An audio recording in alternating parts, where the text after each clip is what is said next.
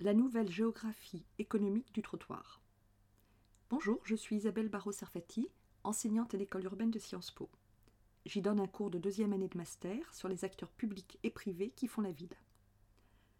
Dans ce podcast qui durera 23 minutes sans compter quelques extraits de chansons, je vais m'intéresser à la nouvelle géographie économique du trottoir et tenter de répondre à la question qui fait le trottoir à l'heure des transitions écologiques et numériques?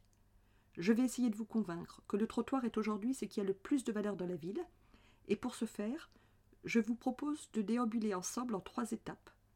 Une première étape sera l'introduction, une deuxième étape sera la formulation de trois constats, une troisième et dernière étape sera une interpellation.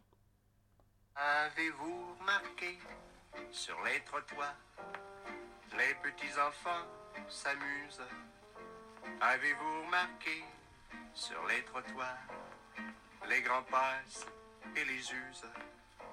Avez-vous remarqué sur les trottoirs, les petits enfants font des rondes, mais les gens pressés n'ont pas de mémoire et les arrêtent et les grondent. Avez-vous remarqué sur les trottoirs, les petites filles jouent à la mer et les petites poupées sans le savoir, ont un père à la guerre. Car sur les perrons, de petits soldats se livrent dure bataille. Mais ça ne dure pas long quand un soldat tombe sur le derrière et puis braille. Avez-vous remarqué sur les trottoirs, les petits enfants se racontent tout improvisé belles histoires qui valent au moins bien des contes. Première étape, introduction. Cette question, qui fait le trottoir, à l'heure des transitions numériques et écologiques, peut paraître un peu provocatrice, mais elle dit deux choses importantes sur la manière dont je vais aborder ce sujet du trottoir. Ce qu'elle dit tout d'abord, c'est que je vais vous parler spécifiquement du trottoir et pas de l'espace public. Ceci peut paraître anodin, et pourtant, vous remarquerez que le trottoir est un peu le grand oublié des discours sur la ville. Les géographes et les urbanistes notamment parlent surtout d'espace public. Une des raisons, je pense, est que le trottoir était souvent assez mal vu, du fait précisément qu'il est associé à la prostitution ou à la vie dans la rue. Il est d'ailleurs significatif que la grande urbaniste américaine Jane Jacobs traite spécifiquement du trottoir, sidewalk en anglais, dans ses travaux, mais que dans la traduction française de son livre Déclin et survie des grandes villes américaines, le terme trottoir est traduit par le terme rue. Or, parler de trottoir plutôt que d'espace public présente deux avantages. Cela permet de mettre de côté la dimension de mobilité, ce qui circule sur la chaussée, pour se concentrer sur la dimension immobile de la rue, qui est tout aussi importante. Cela permet aussi de mettre de côté la dimension symbolique que véhicule la notion d'espace public. Alors évidemment, je ne l'oublie pas, mais je vous propose de la mettre de côté le temps de ce podcast pour entendre que le trottoir, c'est aussi un espace et un objet économique, et cela emporte un certain nombre de conséquences dont il faut avoir conscience, je crois. Dans la question qui fait le trottoir, il y a la question du qui fait, qui renvoie au prisme économique qui est le mien et que j'applique à un objet géographique. Je vais vraiment m'intéresser à ceux qui font le trottoir, c'est-à-dire à ceux qui sont les opérateurs de ou dans la rue, avec une conviction, c'est que cette focale sur les opérateurs, qui est un peu inhabituelle pour un sujet comme celui-là, permet de détecter des évolutions significatives pour les rues de demain. Je dois vous dire aussi que je n'oublie pas le piéton. Mais là aussi, je vous propose de le mettre un peu de côté le temps de ce podcast. D'abord parce que d'autres en parlent beaucoup mieux que moi. Et puis je crois que prendre le contre-pied, c'est le cas de le dire, du piéton, permet de faire un pas de côté, de décaler le regard et de voir des choses un peu différentes. Rentrons maintenant dans le vif du sujet.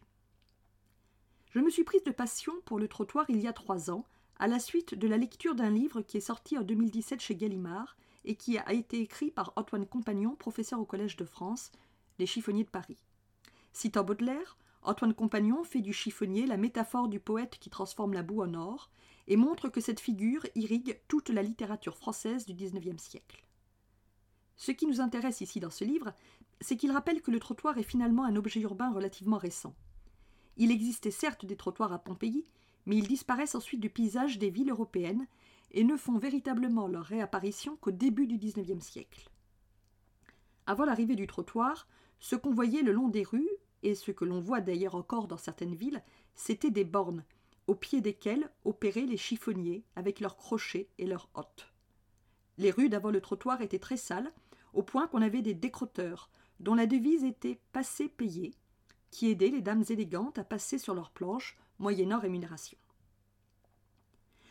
Justement, c'est la saleté des rues qui explique entre autres la création des trottoirs, avec notamment une loi de 1845 qui acte leur généralisation.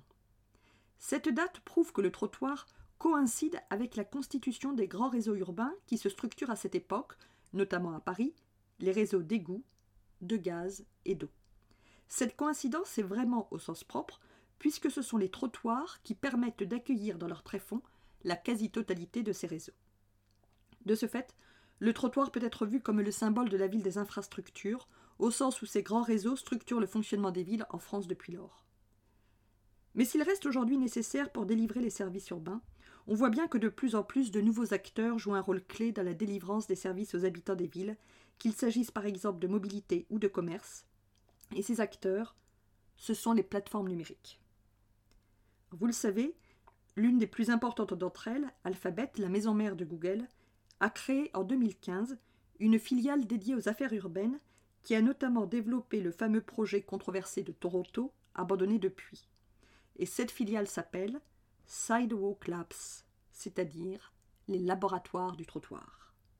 Cette révélation que le trottoir symbolise aussi bien la ville des infrastructures que la ville des plateformes m'a permis de penser que le trottoir est sans doute l'objet urbain qui incarne le mieux les mutations de la ville. En plus, le trottoir est un objet passionnant du point de vue de la dimension publique-privée, car il est de fait assez hybride.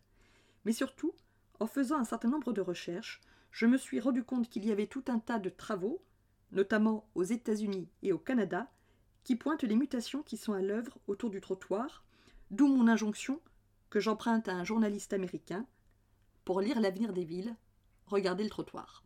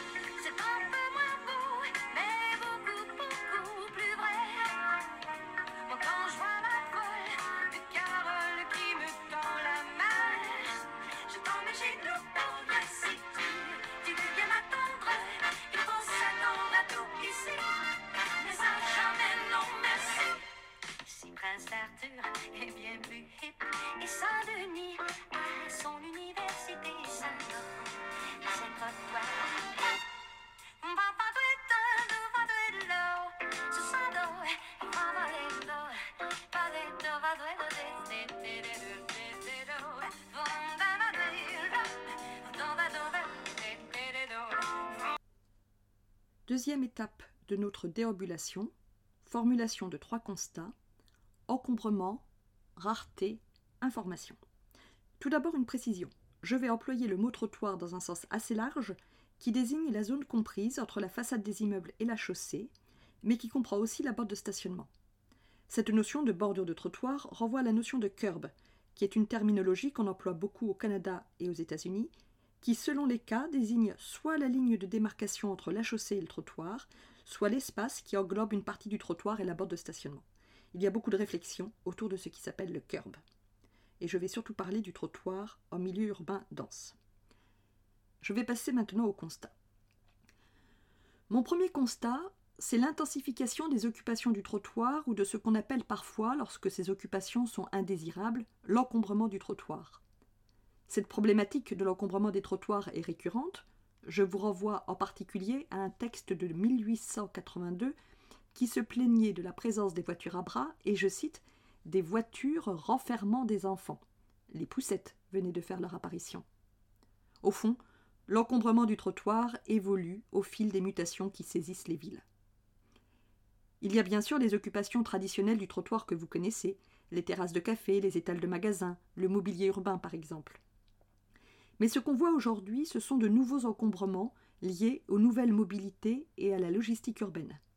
Ceci est directement un effet de la transition numérique. D'une part, parce que la plupart des habitants ont désormais un super ordinateur dans leur poche et peuvent être géolocalisés, d'où les nouvelles offres de mobilité.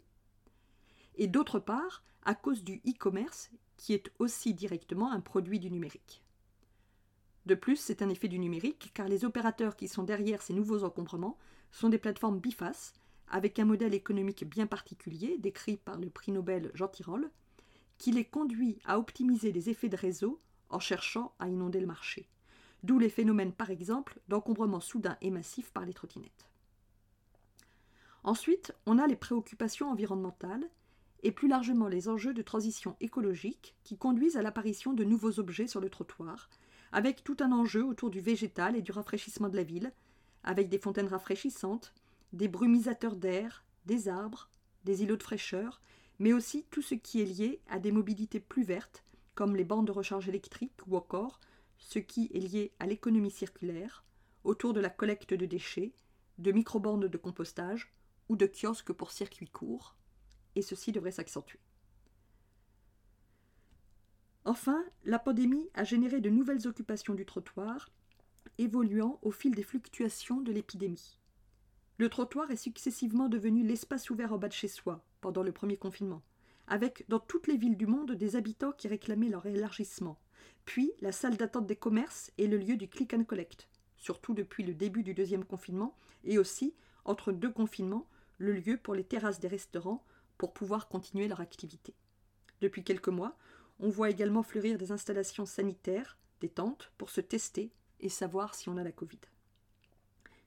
Ces nouvelles occupations montrent un changement de fonction du trottoir. Alors qu'il était appréhendé uniquement comme le vis-à-vis -vis de la chaussée, la chaussée pour les voitures, le trottoir pour les piétons, il doit être de plus en plus appréhendé dans sa dimension d'immobilité autour de trois nouvelles fonctions. Une première fonction, envisagée surtout du point de vue des municipalités, est liée au fait que le trottoir se révèle être un espace urbain très résilient, ce qu'on vient de voir notamment avec la pandémie, mais aussi avec les enjeux pour répondre à la crise climatique. Une deuxième fonction, envisagée principalement du point de vue des habitants, est que le trottoir devient de plus en plus le lieu de nouvelles pratiques habitantes. L'espace public se méditerranéise, au sens où on vit sur le trottoir et où il devient un prolongement du domicile, avec l'émergence de la figure du riverain qui l'emporte peut-être sur le piéton. Une troisième fonction se révèle quand on prend le point de vue des opérateurs de la ville. Le trottoir apparaît de plus en plus comme une ressource clé pour tous les opérateurs de la ville. Alors plus précisément, ce n'est pas tout le trottoir qui constitue une ressource clé, mais certaines parties du trottoir pour certaines catégories d'opérateurs. Par exemple, la partie devant les portes d'entrée des immeubles est particulièrement intéressante pour les livreurs à domicile tandis que les opérateurs comme Uber vont davantage s'intéresser à la bordure de trottoir ou que les restaurateurs seront surtout intéressés par la bande de stationnement. Dis-moi quelle partie du trottoir t'intéresse et je te dirai qui tu es. Deuxième constat, le trottoir est un espace qui est physiquement en quantité limitée. Alors certes, on peut l'étendre un peu, notamment en considérant que les rez-de-chaussée d'immeubles peuvent être un prolongement du trottoir. On peut aussi transformer des places de stationnement pour d'autres usages, ce que propose actuellement la ville de Paris avec la suppression de la moitié des places de stationnement. Mais il n'en reste pas moins que le trottoir est une ressource physiquement limitée. Et donc, l'intensification des occupations du trottoir a une conséquence, le trottoir devient rare. C'est peut-être le message clé à retenir de ce podcast, car cela emporte un certain nombre de conséquences, on y reviendra. Le troisième constat, c'est l'ajout d'une couche informationnelle qui s'ajoute à la couche physique du trottoir. De plus en plus, l'accès à l'espace public passe par l'accès à l'information sur l'espace public. Or, cet accès à l'information est aujourd'hui souvent opéré par des plateformes comme Google Maps, qui ont développé des modèles sophistiqués de gratuité qui les rendent incontournables. Bien souvent, ce sont ces acteurs-là qui qualifient l'espace public. Par exemple, dans certains pays comme Israël ou le Brésil, Waze identifie certaines zones comme dangereuses et propose des itinéraires qui les évitent. De plus en plus également, Google Maps définit la centralité des villes. Ce qu'on voit aussi, c'est qu'avec le développement de l'intelligence artificielle, cette information porte de plus en plus sur les personnes qui circulent sur le trottoir ou la chaussée. On en a beaucoup parlé s'agissant du respect des règles de distanciation physique, par exemple. Et puis ce qu'on voit au Canada et aux États-Unis, c'est le développement d'une nouvelle discipline qui s'appelle le curb management. Certains acteurs, dont Cord, filiale de Sidewalk Labs, numérisent les informations sur le trottoir, les réglementations, les occupations en temps réel, les caractéristiques physiques, et proposent d'organiser l'appariement, le matching, entre un besoin et une disponibilité de bordure de trottoir en temps réel. Cette gestion dynamique du trottoir lui permet ainsi de servir plus de fonctions à plus de gens à différents moments de la journée. Je ne vais pas le développer ici, mais c'est quelque chose qui est extrêmement important.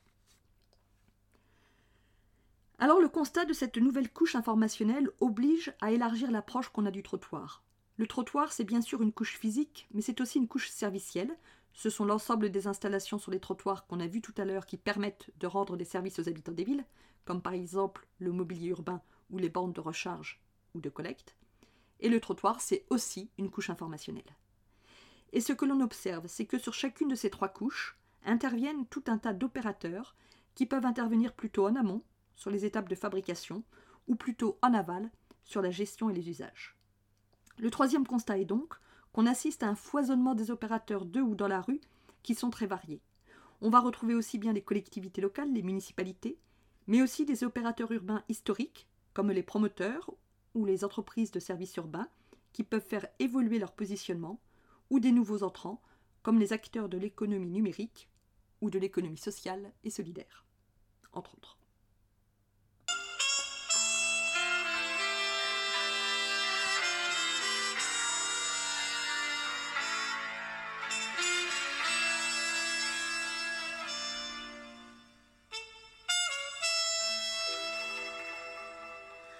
soir de pluie.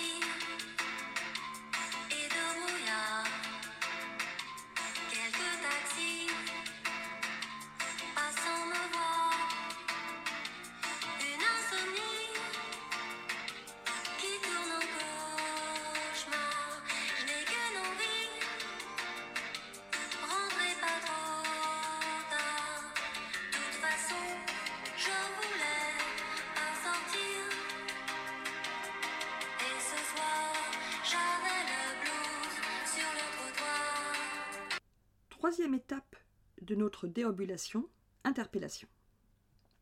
Ces trois constats amènent, me semble-t-il, à se poser une question. Et si le trottoir était un secteur en voie de disruption? Alors bien sûr, la question est provocatrice, car le trottoir n'est pas un secteur, et le terme disruption est très connoté. Mais néanmoins, il me semble que plusieurs facteurs de déstabilisation sont réunis qui pourraient bouleverser des trottoirs. Le premier facteur de déstabilisation est le foisonnement d'opérateurs de la rue difficile à gouverner. On a vu, on a un foisonnement d'opérateurs très hétérogènes et évolutifs. De plus, certains acteurs, comme les plateformes sur la couche informationnelle, ont tendance à se positionner au plus près de l'habitant usager et à préopter la relation avec la collectivité, d'autant que le gratuit constitue bien souvent une cape d'invisibilité. Et puis tous ces acteurs fonctionnent selon des logiques écosystémiques, multiplicité des acteurs, hétérogénéité, interdépendance et évolutivité. Or, il est beaucoup plus difficile pour les collectivités de gouverner des écosystèmes que des acteurs dans des relations bilatérales via des marchés publics, par exemple, ou des délégations de services publics. Le deuxième facteur de déstabilisation est le fait qu'on a une gestion de la rue éclatée, entre par exemple les directions de la mobilité, de l'urbanisme, de la propreté, de la voirie, et aussi entre communes et structures intercommunales. Le troisième facteur de déstabilisation est que la rue devient une ressource rare dont il faut gérer la location. La multiplication des occupations sur cet espace rare qu'est le trottoir fait qu'il n'y aura pas de la place pour tout le monde, et donc il va falloir faire des choix entre telle ou telle occupation. Ainsi, les collectivités pourraient être tentées de mettre en place un écran entre elles et les demandeurs d'occupation de la rue. Enfin, le quatrième facteur de déstabilisation est lié au fait que le trottoir devient un gisement de valeur. Le trottoir est rare, or ce qui est rare est cher, et le trottoir apparaît comme l'espace de la ville avec le plus de valeur. Ceci constitue un renversement de perspective d'autant plus important pour les collectivités locales que celles-ci devraient voir leurs ressources diminuer avec les effets de la crise économique qui démarre. On peut alors imaginer que les collectivités prennent elles-mêmes l'initiative de monétiser cette valeur, ou que cette prise de conscience émane d'opérateurs privés.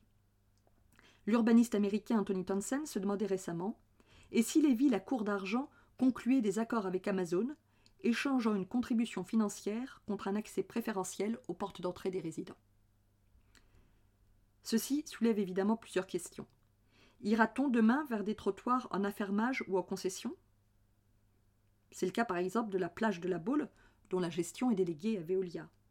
Et le mois dernier, la directrice générale adjointe du premier promoteur français a publié une tribune dans Le Monde où elle suggère des délégations d'espace public. Ou bien ira-t-on vers des rues en pure gestion privée, comme on a par exemple le cas en Angleterre et notamment à Birmingham? Ce qui est certain, c'est que le trottoir est au cœur des grands enjeux urbains d'aujourd'hui. La ville de la proximité ou du quart d'heure, la ville résiliente, la ville de l'adaptation au changement climatique, l'esthétique urbaine. Et de ce fait, il me semble que le trottoir constitue une nouvelle frontière stratégique pour plein d'opérateurs de ou dans la ville, les collectivités, les aménageurs, les logisticiens, les opérateurs de mobilité, les plateformes du e-commerce, les acteurs de l'économie sociale et solidaire, etc. Avec deux situations qui peuvent se combiner. Le trottoir est une frontière stratégique parce que c'est une ressource clé nécessaire pour exercer leur activité. Par exemple, quand un logisticien veut optimiser sa logistique, non pas du dernier kilomètre, mais du dernier mètre.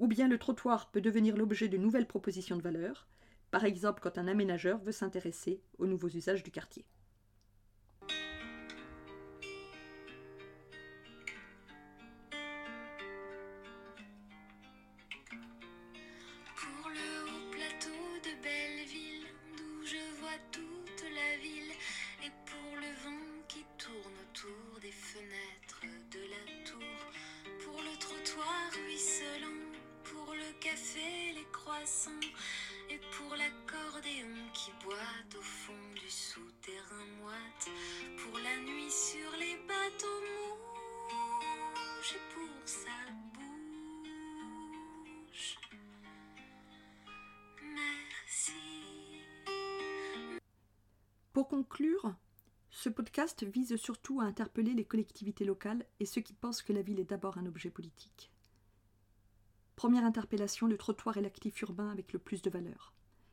Alors que les collectivités voyaient souvent l'espace public comme quelque chose de coûteux à fabriquer et à gérer, il faut que les collectivités aient conscience de cette valeur du trottoir et que cette valeur ne soit pas captée par d'autres acteurs qu'elles. Deuxième interpellation, le trottoir est un levier stratégique pour gouverner les opérateurs de la ville, et notamment les opérateurs de l'économie numérique, pour lesquels il constitue une ressource clé. C'est notamment une arme vis-à-vis des plateformes du e-commerce. Je cite à nouveau Tony Townsend Le trottoir doit être considéré comme une nouvelle frontière entre les économies en ligne et locales. Alors que des plateformes de commerce en ligne comme Amazon sont considérées comme une menace majeure pour les commerces de proximité, il faut bien avoir conscience que le trottoir est de facto leur quai de déchargement, et constitue le point d'accès obligé au domicile. Cela soulève des enjeux de domanialité. En principe, le trottoir appartient aux collectivités locales, mais on peut voir des opérations où des promoteurs fabriquent les trottoirs et les rues, et ce sont ensuite les copropriétaires qui les détiennent et les gèrent. On doit aussi se poser la question du ville. Je vous renvoie notamment aux travaux de David Mangin sur le de ville comme nouveau commun urbain. Mais cela soulève aussi des enjeux de tarification. Il ne s'agit évidemment pas de remettre en cause le principe cher aux urbanistes de gratuité de l'espace public pour ses usagers. En revanche, il me semble qu'on doit se poser la question de faire payer les opérateurs économiques qui utilisent gratuitement cette infrastructure pour leur activité. Les débats risquent d'être animés. Comment et sur quels critères distinguer les opérateurs que l'on souhaite favoriser versus ceux que l'on cherche à éviter? Surtout, cela suppose que les collectivités gouvernent le trottoir et plus largement la rue, et en aient une approche stratégique. Au lieu que le sujet soit éclaté entre diverses directions, pourquoi ne pas imaginer un élu à la rue? et les collectivités doivent se poser aussi plus largement la question quelle est la finalité du trottoir? J'en arrive à la fin de ce podcast. J'espère vous avoir convaincu que le trottoir est un sujet à la fois passionnant et aussi éminemment stratégique. Désormais, regardez le trottoir. Les musiques que vous avez écoutées sont des extraits des chansons de Raymond Lévesque, Diane Tell, Blues Trottoir, Jeanne Chéral